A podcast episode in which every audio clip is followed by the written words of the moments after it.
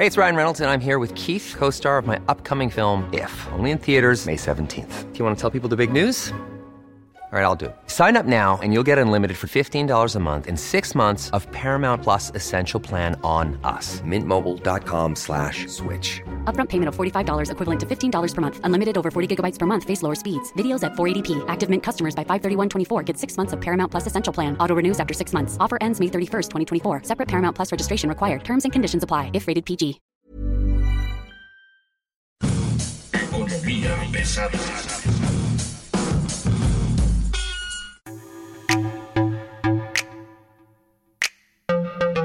Buen día, buen día, buen día. Se lo decimos tres veces para que usted no se sienta raro.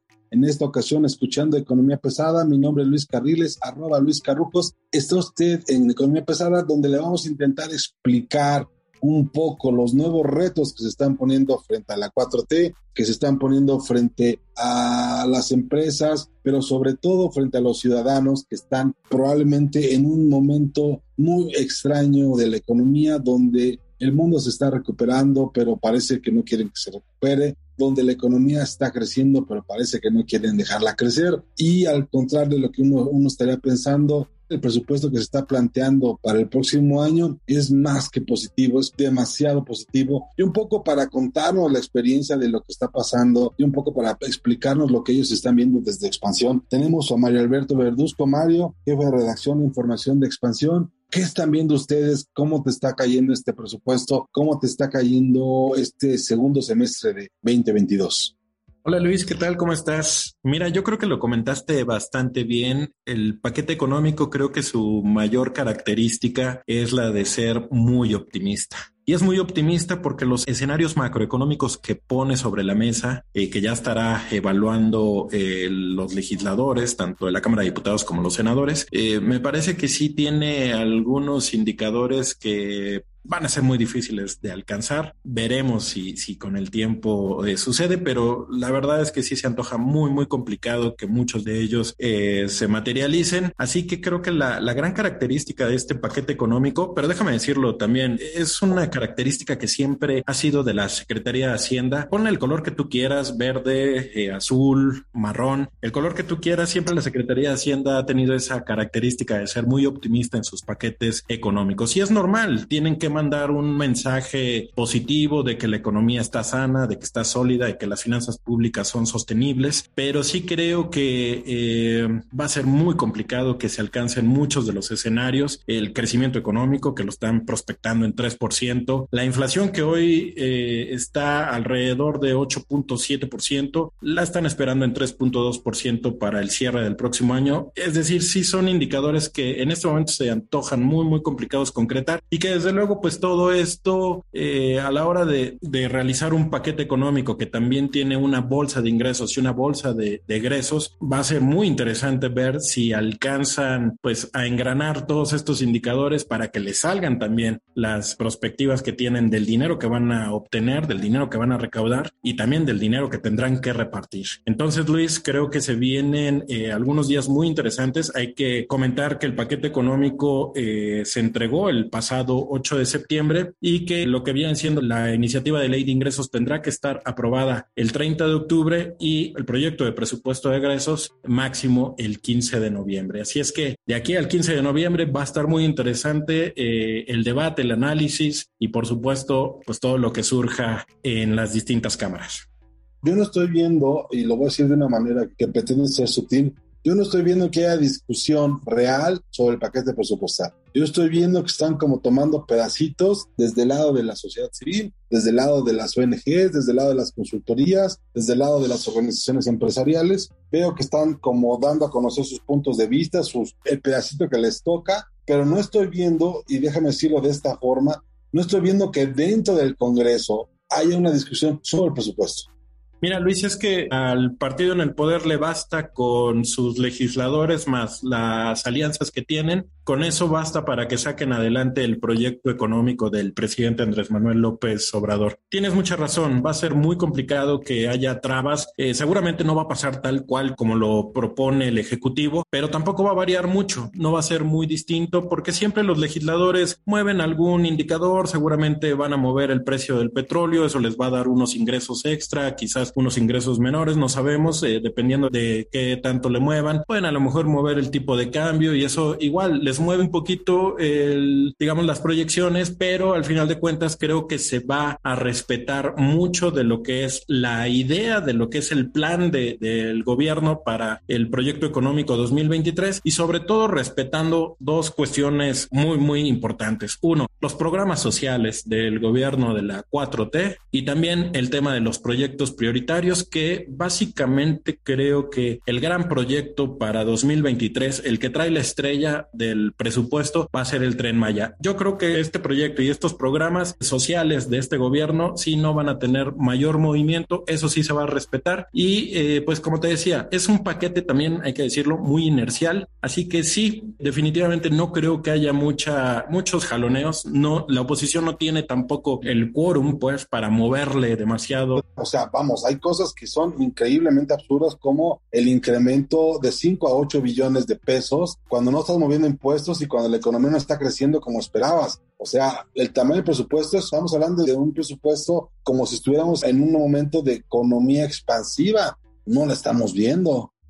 Sí, hay que tomar en cuenta una, una cosa. Las posibilidades todavía de que la economía estadounidense entre en recesión están ahí puestas. Y todos sabemos lo que pasa cuando eh, una economía como la estadounidense, de la que estamos muy ligados los mexicanos, pues seguramente en un entorno más débil, pues nos tendrá que dar un coletazo. Así que eh, ese es un primer punto que, que habría que entender, que habría que analizar del paquete económico, porque las autoridades hacendarias están prospectando un crecimiento de 3% para 2023, cuando el mercado, los analistas, el consenso, no espera ni siquiera que la economía mexicana crezca 2% el próximo año no le dan margen a 1.5. Dicen, es más probable que esté sobre el 1% que sobre el 1.5. Y el amigo este dice que va a ser 3%. Ahora, hay una cosa que yo quiero que me ayudes a entender. El secretario de Hacienda lo tiene que saber. Él se mueve con ellos. Los tiburones de Nueva York, los tiburones de Wall Street son amigos del secretario de Hacienda. No hay que asustarnos de ellos. Son sus amigos, los conoce. Hay cenas, comidas, presentaciones con ellos.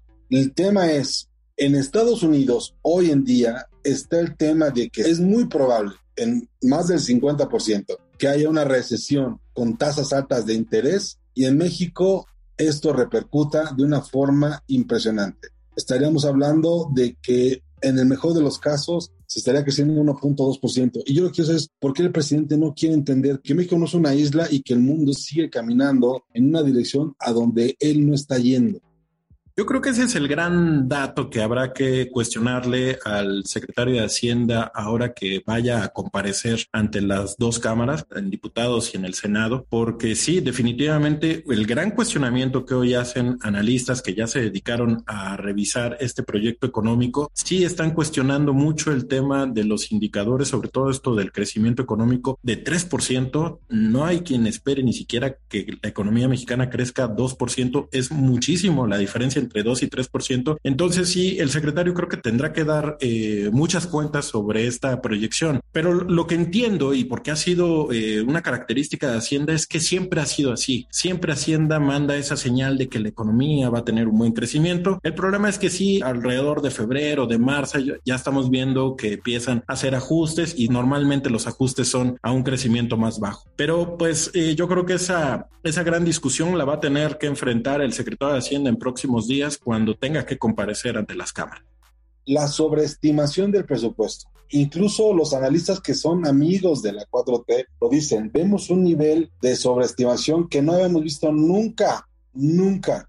Rogelio Ramírez de la O seguramente es el tipo más, más optimista del mundo y cree que el paquete contra la inflación y la carestía, el PASIC, este pacto que le copiaron a presidente Salinas, creo que está funcionando. Se llevó a las empresas a Grupo Mar, a Walmart, a Maseca, se llevó a los de Minsa a Palacio Nacional para decirles, calmen sus precios. Los precios no responden a, la realidad del presidente, los precios responden a presiones internacionales. la guerra de Ucrania, por ejemplo, el invierno que se nos viene encima, el Mundial de Qatar, cosas como esa mueven la oferta y la demanda y por supuesto mueven los precios. Tú dime por qué esta negación a la realidad. ¿Por qué dice que el PASIC funciona cuando vemos que la inflación sigue desatada y lo que están haciendo las empresas es recortar los productos? Bueno, la verdad es que la realidad eh, poco a poco también empieza a alcanzar mucho de las de los trazos que hace este gobierno. Si bien comentas el tema del PASIC, a lo mejor tenía muy buenas intenciones, pero los alcances no han sido los, los esperados. Seguimos viendo una inflación elevada, tenemos una economía un, un entorno económico en desaceleración, eh, con mayores tasas de interés, este, la incertidumbre económica que también está persistente. Yo creo, yo creo que eh, este gobierno y particularmente particularmente en este proyecto de económico de 2023, a lo que le van a apostar mucho es al brazo recaudador, que en este caso va a ser el, el SAT, que haga su tarea fiscalizadora, que tenga mano dura contra los evasores, contra las grandes empresas que luego no pagan los impuestos que, que les corresponden. Yo creo que ahí estarán apostando gran parte de los recursos que están eh, calculando que van a obtener. Definitivamente por el tema económico, por el tema de las eh, de los indicadores que están esperando, sí no hay una explicación, no vemos cómo se van a materializar justo por, digamos, todo este entorno que nos has comentado, ¿no? Eh, elevada inflación, con un PASIC que todavía no da o que no ha resultado lo que se esperaba y con un mundo que la verdad es que este, mientras transcurre, mientras pasan las cosas, pues te va demostrando que la realidad a veces te da de topes, ¿no? Que está por encima, a veces de tus buenos deseos, de tus buenas intenciones, pues siempre te termina por rebasar.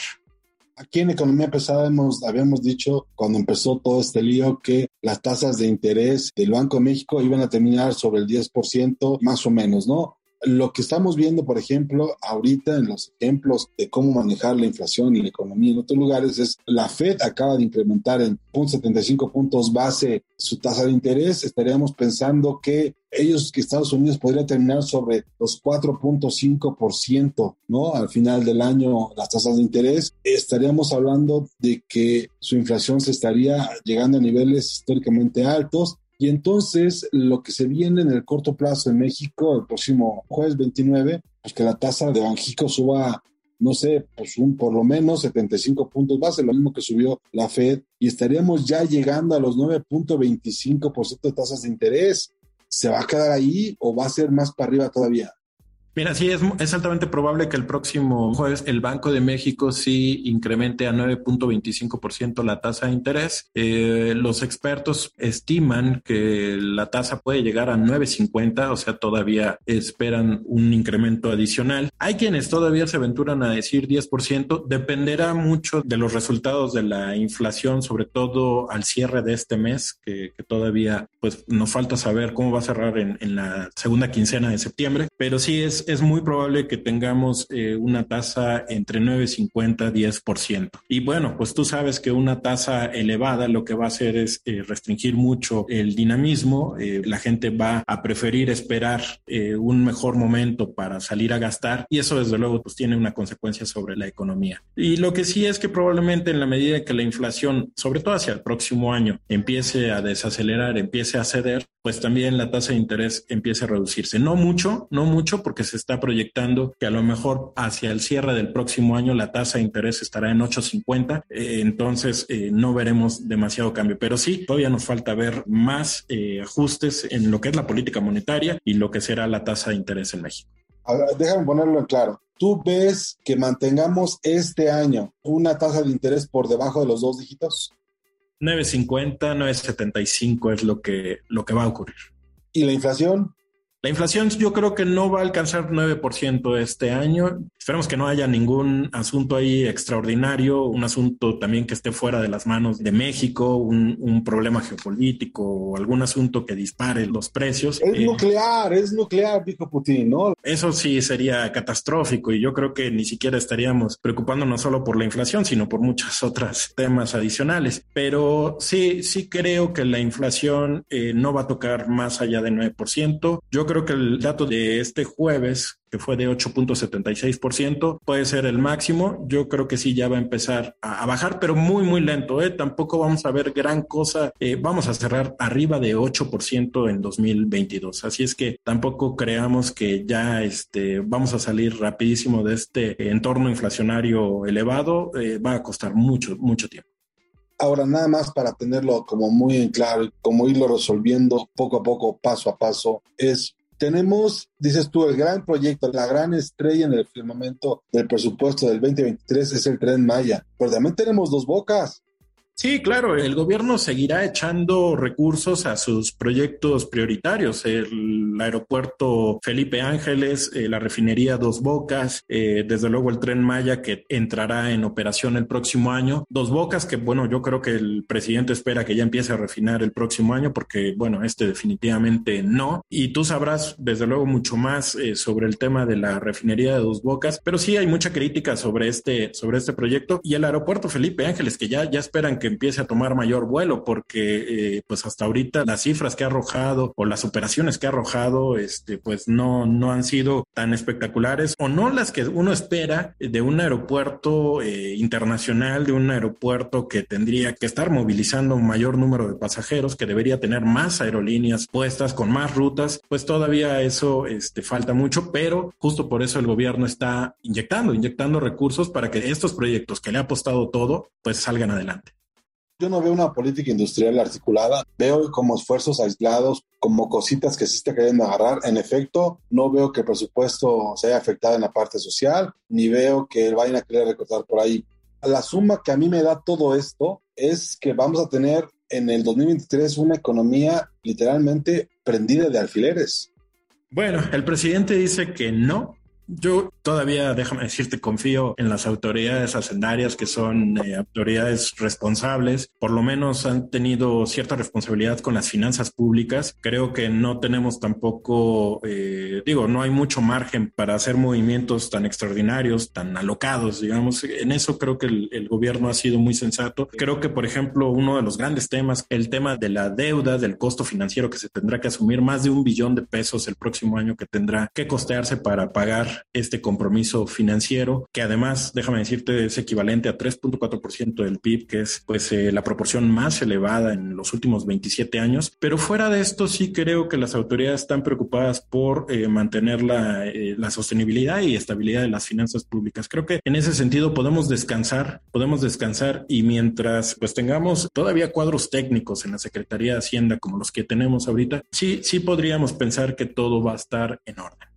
mencionabas algo ahorita muy interesante, que es el tema de el pago de la deuda, ¿no? Este, el presidente dice que no, no, no se endeudó más, pero todos estamos viendo que el pago de la deuda sigue creciendo. ¿Qué fue lo que pasó? Hay un tema que es eh, las tasas de interés altas, pues te elevan desde luego también tanto la, la, deuda como el costo financiero, lo que significa el pago, el pago de la deuda. Eso, el tener una inflación tan elevada, pues ha obligado a los gobiernos a elevar las tasas de interés y eso pues desde luego te mueve una deuda. Cualquier persona que tenga una deuda tasa variable sabe que en estos momentos pues lo que debe pues es más, más que lo que hace un año y eso es lo que realmente está moviendo. Pero si lo vemos como proporción del PIB, la deuda, digamos en su conjunto para 2023 se está proyectando en 15.5 billones de pesos. Es alrededor de 49% del PIB para 2023. En 2022 más o menos también está en 49%. En 2020 fue alrededor de 51%. Entonces más o menos se ha mantenido estable. Digamos en los últimos años del sexenio pasado estuvo arriba de 50%. Entonces creo que el tema de la deuda hay que verlo más allá del monto, hay que verlo como proporción del PIB y en ese sentido, cuando lo vemos en proporción del PIB, sí se ha mantenido estable y eso pues nos debe tener tranquilos. Ahora, eso sí es cierto, si está, digamos, en alrededor de 50%, lo ideal es, la verdad es que sí, sí es un tema que debería tener focos amarillos. Lo ideal sí es, sí es pensar que tendría que bajarse a niveles de 40%, más manejable, pero creo que lo importante es que no se haya disparado esa proporción de la deuda con respecto o en comparación con el PIB. Ok, y el tema de política, ¿cómo le está pegando el tema de los negocios? Ya se empieza a notar, no se empieza a notar eh, todo el lío que hay con Tamaulipas ahorita, todo el lío que viene el año que entra con Coahuila y Estado de México. luego el 2024, y luego las corcholatas, y luego Monreal, y luego la Guardia Nacional, y luego la seguridad, y luego las, el show de las mañaneras. Todo este ambiente político que ya, pues ya son cuatro años, este, ya se da por descontado en las probabilidades, en las estadísticas, en los análisis prospectivos, porque antes, digamos, este desastre era impensable. Yo me acuerdo que, por ejemplo, en los noventas, todo a principios de los 2000, este desastre público te costaba varios puntos en la bolsa, varios puntos en las tasas de interés, varios puntos en inversiones que decidían no, no llegar o no venir o no concretarse completamente, ¿no? Hoy esto ocurre todos los días y no sé si, si esté afectando en la bolsa, en el dólar, en las inversiones, a ver, los empresarios que son los que terminan invirtiendo en, en, el país, las empresas, los inversionistas, yo creo que a ellos siempre les va a gustar o ellos siempre van a premiar que las reglas del juego sean claras. Y creo que algo positivo de este paquete económico 2023 es que al no haber impuestos nuevos, al no haber tasas diferentes a las que hoy existen, al no haber tampoco miscelánea fiscal, por lo menos lo que deja de sensación es que las reglas del juego se mantienen y eso siempre va a ser positivo. No va a haber algo extraño, algo que les moleste, que les incomode y por lo tanto creo que eso, eso se tendrá que ver premiado. Yo sí creo que el próximo año la inversión y creo que pues, los datos más recientes de la inversión extranjera directa así lo muestran, sí podría eh, por lo menos pensarse que van a mantenerse estable. Desde luego, siempre el juego político, el tema de la seguridad, pues sí tienen componentes que pueden afectar, que pueden tener un, un, impacto importante, relevante. Pero creo que al menos en las reglas del juego, que son, digamos, en el mercado, en lo que son las reglas del juego económico, al estar tan, tan claras, al no tener cambios, pueden darnos una oportunidad de pensar que en ese sentido sí, sí estarán llegando más inversiones, que sí podemos buenos números. Pero bueno, desde luego esperamos que no se agudicen problemas de seguridad sobre todo. Y el tema pues del destape de, de los políticos que estarán, digamos, contendiendo hacia 2024, pues yo creo que eso también ya lo tienen muy mapeado los empresarios, los inversionistas, saben que este ambiente es normal, habitual en esta parte del sexenio, entonces creo que ya lo tienen por descontado. Habrá que ver ya cuando empiecen a perfilarse muy bien los nombres, pues a ver cuáles son los proyectos, cuáles son las ideas que tienen para ver si las reglas del juego van a ser las mismas o si tendrán que cambiar mucho. Eso pues ya dependerá una vez que sepamos bien cada partido cuando defina a sus candidatos. Es uno de los temas más, más interesantes. Lo que a mí me da la impresión es de que el neoliberalismo sentó las bases para que pudiéramos hoy tener este desastre político y social y ahora pues lo está ayudando a resolver todo esto. El tema es, yo no veo cómo va a ser crecer la base tributaria, ni veo una política industrial definida y un programa de fomento al empleo Sí, yo, yo creo que va a recaer mucho en el SAT gran parte de la tarea para lograr el tema de los ingresos. Si no se concretan los escenarios macroeconómicos, el SAT va a tener muchísima tarea, más de la que ya tiene proyectada. Así que, pues creo que ese sí va a ser un gran tema. Yo también creo que en el tema del universo de contribuyentes, ahí va a estar concentrada mucha de la expectativa. Y bueno, este fue un episodio más de Economía Pesada. Le agradezco mucho el favor de su atención. Usted puede encontrar a Mario Alberto Verduzco, jefe de redacción e información de Expansión, en arroba Mario Alberto 18. Como siempre, es un gusto estar con usted. Mi nombre es Luis Carriles, arroba Luis Carrujos. Tenemos aquí la 100 semana. Muchas gracias. Hasta pronto.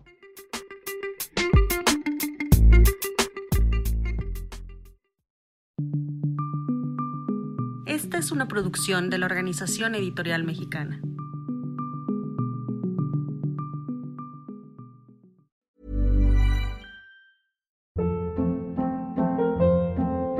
Hold up. What was that? Boring. No flavor. That was as bad as those leftovers you ate all week. Kiki Palmer here, and it's time to say hello to something fresh and guilt-free. Hello Fresh. Jazz up dinner with pecan-crusted chicken or garlic butter shrimp scampi. Now that's music to my mouth. Hello Fresh. Let's get this dinner party started. Discover all the delicious possibilities at hellofresh.com.